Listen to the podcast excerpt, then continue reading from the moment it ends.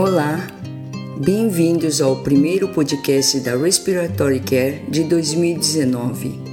O primeiro artigo de escolha do nosso editor Richard Branson é um trabalho de Pirrone colaboradores sobre o impacto na colonização bacteriana de um tubo endotraqueal revestido de prata e um dispositivo para limpar esse lume interno em comparação com a aspiração padrão de um tubo endotraqueal.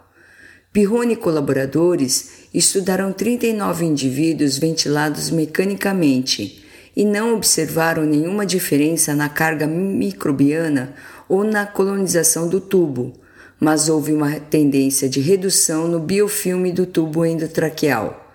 As alterações não alcançaram significância estatística, possivelmente um reflexo do pequeno tamanho da amostra. Em um editorial de acompanhamento, Rosé e colegas discutem as limitações desse pequeno teste e a possível necessidade de combinar uma série de tecnologias, talvez como um pacote de vias aéreas para tratar a pneumonia associada à ventilação mecânica. Isso pode incluir o controle contínuo da pressão do manguito, a aspiração subglótica, os tubos endotraqueais revestidos de prata e os dispositivos mecânicos para reduzir o biofilme. No entanto, isso é atualmente especulativo e requer ensaios pragmáticos bem desenhados para resolver essa pergunta. Em outro artigo, Itagaki colaboradores descrevem o impacto da cânula nasal de alto fluxo na sincronia tóraco-abdominal em pacientes pediátricos após cirurgia cardíaca. Usando a pletismografia respiratória indutiva, eles avaliaram a cânula nasal de alto fluxo em dois fluxos, 1 e 2 litros por quilo por minuto, e a oxigenoterapia padrão via máscara facial. Os achados de Itagaki e colaboradores não demonstraram diferença na PaCO2, mas a cânula de alto fluxo com 2 litros por quilo por minuto se associou à melhora da sincronia tóraco-abdominal e à redução da frequência respiratória. Isto pode ser devido ao efeito da PIP. Em um editorial de acompanhamento, Walsh sugere que a definição da cânula nasal de alto fluxo em pediatria ainda requer mais esclarecimentos e que a elucidação dos mecanismos que levam ao sucesso ainda deve ser totalmente compreendida. Schreiber e colaboradores descrevem o impacto da fisioterapia na liberação do ventilador em indivíduos que necessitam de ventilação mecânica prolongada este estudo de etapa incremental de mobilização precoce ao longo de um período de 15 anos descobriu que os indivíduos capazes de manter uma posição sentada em uma cadeira, etapa 2 de quatro etapas, eram mais propensos a serem desmamados da ventilação mecânica. A idade e a doença de base foram os principais determinantes do sucesso do desmame. No entanto, o impacto da mobilização precoce no desmame não pôde ser definido. McIntyre avalia esses achados à luz das diretrizes atuais de desmame da ventilação mecânica e destaca os desafios da mobilidade precoce em cuidados intensivos. Zavorsky e colaboradores descrevem o impacto de uma maratona ou meia maratona na espirometria pós-corrida em corredores recreativos. Zavorsky e colaboradores descobriram uma redução na FEF1 após a corrida, que supõe ser causada por broncoespasmo induzido pelo exercício. O uso do bloqueio neuromuscular aumentou e diminuiu com as evidências na última década.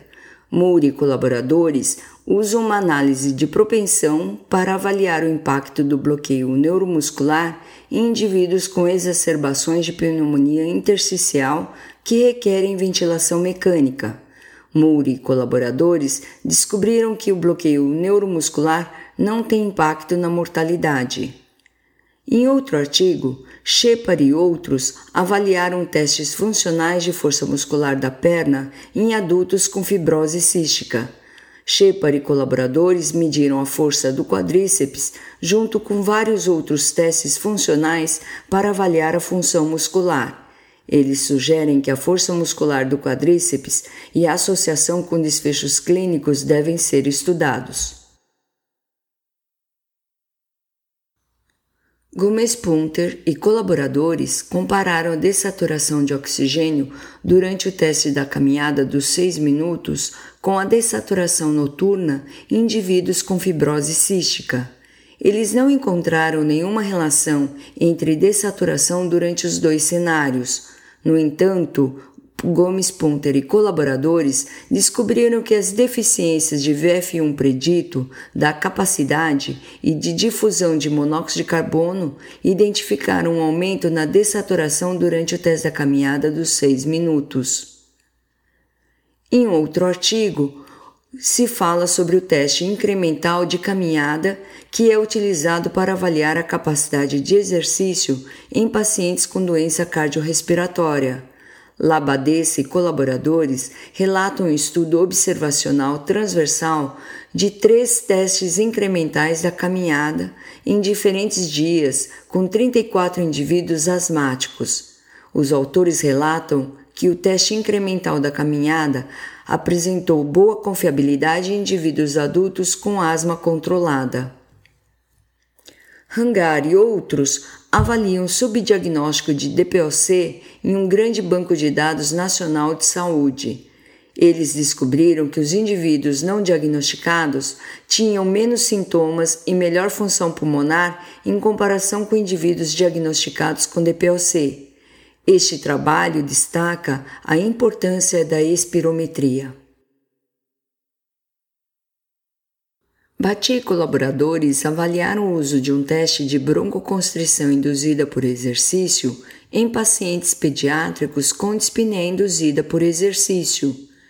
Em uma revisão retrospectiva de indivíduos não asmáticos, eles descobriram que um desafio de broncoconstrição induzida por exercício não forneceu dados suficientes para elucidar a causa da dispneia induzida por exercício Sendo assim, exames de esforço cardiopulmonar mais formais são necessários.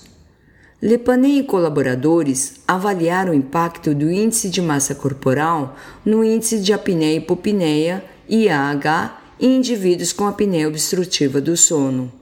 Em um grupo de mais de 700 indivíduos tratados com CPAP, o IH aumentou com o aumento do índice de massa corporal no entanto, a proporção de apneia diminuiu com o aumento do índice de massa corporal. Um aumento nesse índice levou a uma diminuição na duração das apneias individuais, hipopneias e dessaturações, enquanto que a dessaturação mais acentuada aumentou na categoria mais grave de apneia obstrutiva do sono. Lepanem e colaboradores concluem que esses achados devem ser considerados ao se estimar a gravidade da doença e o risco de efeitos adversos à saúde. Kronborg e colaboradores avaliaram a precisão do diagnóstico de DPOC com base no VF1 sobre CVF pré-broncodilatador os autores relatam que o diagnóstico de DPOC com base no VF1 sobre CVF pré-broncodilatador contribuiu para o diagnóstico errôneo da DPOC. Ajustar o limiar VF1 sobre CVF aumentou a precisão do diagnóstico da DPOC com base no VF1 sobre CVF pré-broncodilatador. E, finalmente, as revisões deste mês incluem uma meta-análise de consumo máximo de oxigênio e sua relação com a mortalidade em indivíduos com fibrose cística por vendrúsculo e colaboradores.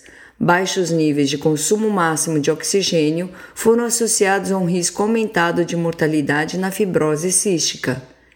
Yang e colaboradores contribuem com uma revisão sistemática da reabilitação pulmonar na qualidade de vida em indivíduos com DPOC.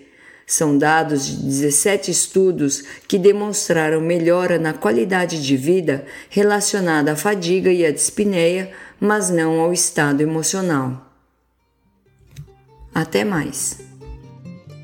Para receber o conteúdo deste podcast e de podcasts anteriores da revista, por favor visite nosso website em www.rcjournal.com. Você também poderá se inscrever no nosso website para receber os podcasts de futuros volumes da Respiratory Care.